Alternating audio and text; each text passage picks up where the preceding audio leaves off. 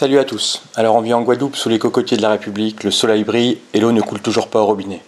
Samedi 13 mars, l'intersyndicale interprofessionnelle, qui a rencontré les parents d'élèves dans la semaine, a publié un communiqué de presse salutaire qui reprend largement les idées de la FSU. À savoir que le choix intégriste de la rectrice sur le port du masque obligatoire ou la déscolarisation est tout simplement intenable. Le communiqué appelle aussi les élus, le préfet et la rectrice à prendre leurs responsabilités pour permettre la scolarisation et la réussite de tous les élèves. Lundi, le LPO Pointe-Noire est toujours bloqué.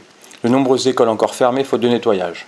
Au collège Saint-John-Perse, la multiplication des cas Covid a entraîné une fermeture pour désinfection de l'ensemble de l'établissement. C'est le premier jour du congrès du SNES Guadeloupe. Plus de 20 collègues sont réunis en Canada dans le respect de la ventilation et de la distanciation sociale pour discuter du projet éducatif en période de Covid nous rappelons notre volonté de classer les collèges de l'Académie en éducation prioritaire renforcée, ce qui se justifie pleinement par les indices de position sociale des établissements de l'archipel. Le Congrès s'interroge aussi sur la nécessaire réflexion à mener sur les programmes, en particulier en lycée, en inadéquation totale avec les horaires impartis. La question de mettre les mathématiques dans le tronc commun du lycée est aussi une idée forte mise en avant.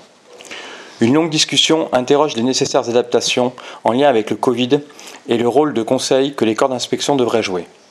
Mardi, le LPO Pointe-Noire est toujours bloqué. La grève de l'UGTG continue. Faute de nettoyage, une partie des écoles demeure fermée. Deuxième jour du congrès du SNES. Le thème de la syndicalisation permet une discussion très intéressante sur nos pratiques et sur la nécessité de renouveler notre fonctionnement, tant en lien avec la situation sanitaire qu'avec la loi de modernisation de la fonction publique qui fait disparaître le paritarisme. Mercredi, publication du classement des meilleurs lycées. Le lycée Robert Weinon de Saint-Martin arrive en tête selon l'enquête du Parisien pour la plus-value apportée. Cocorico. C'est tellement formidable. Un établissement de l'Académie de Guadeloupe est celui qui apporte le plus de valeur ajoutée sur tout le territoire.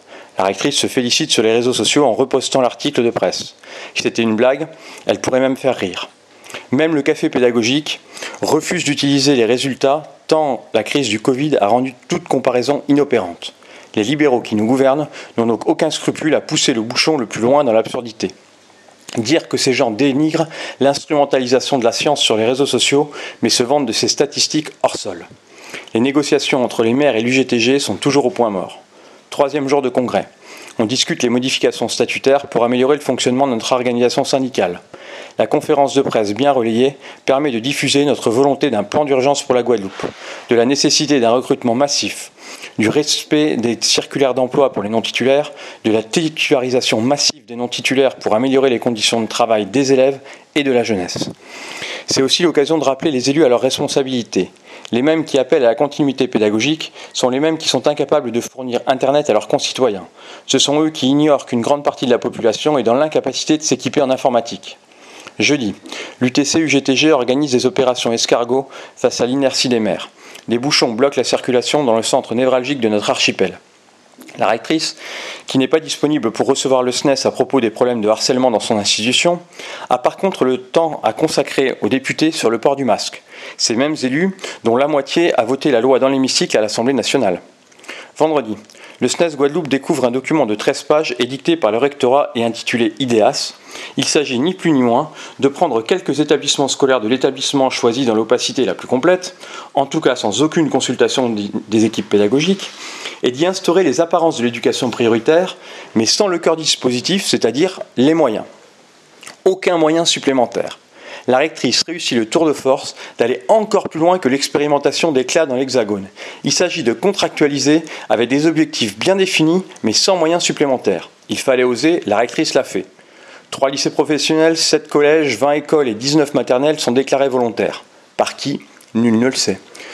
Dans les dispositifs de réussite, malheureusement, rien de neuf à l'horizon tous les dispositifs éculés et inopérants inventés par la machine libérale et qui ont peu ou prou été abandonnés sont ressortis des cartons. Remplacement de courte durée, plan de réussite éducatif, continuité pédagogique, évaluation permanente. En clair, une surcharge de travail gigantesque pour les équipes pédagogiques sans aucune contrepartie.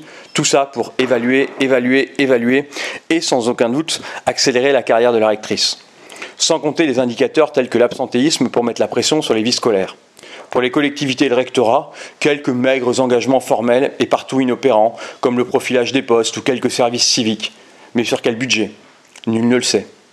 Bon week-end quand même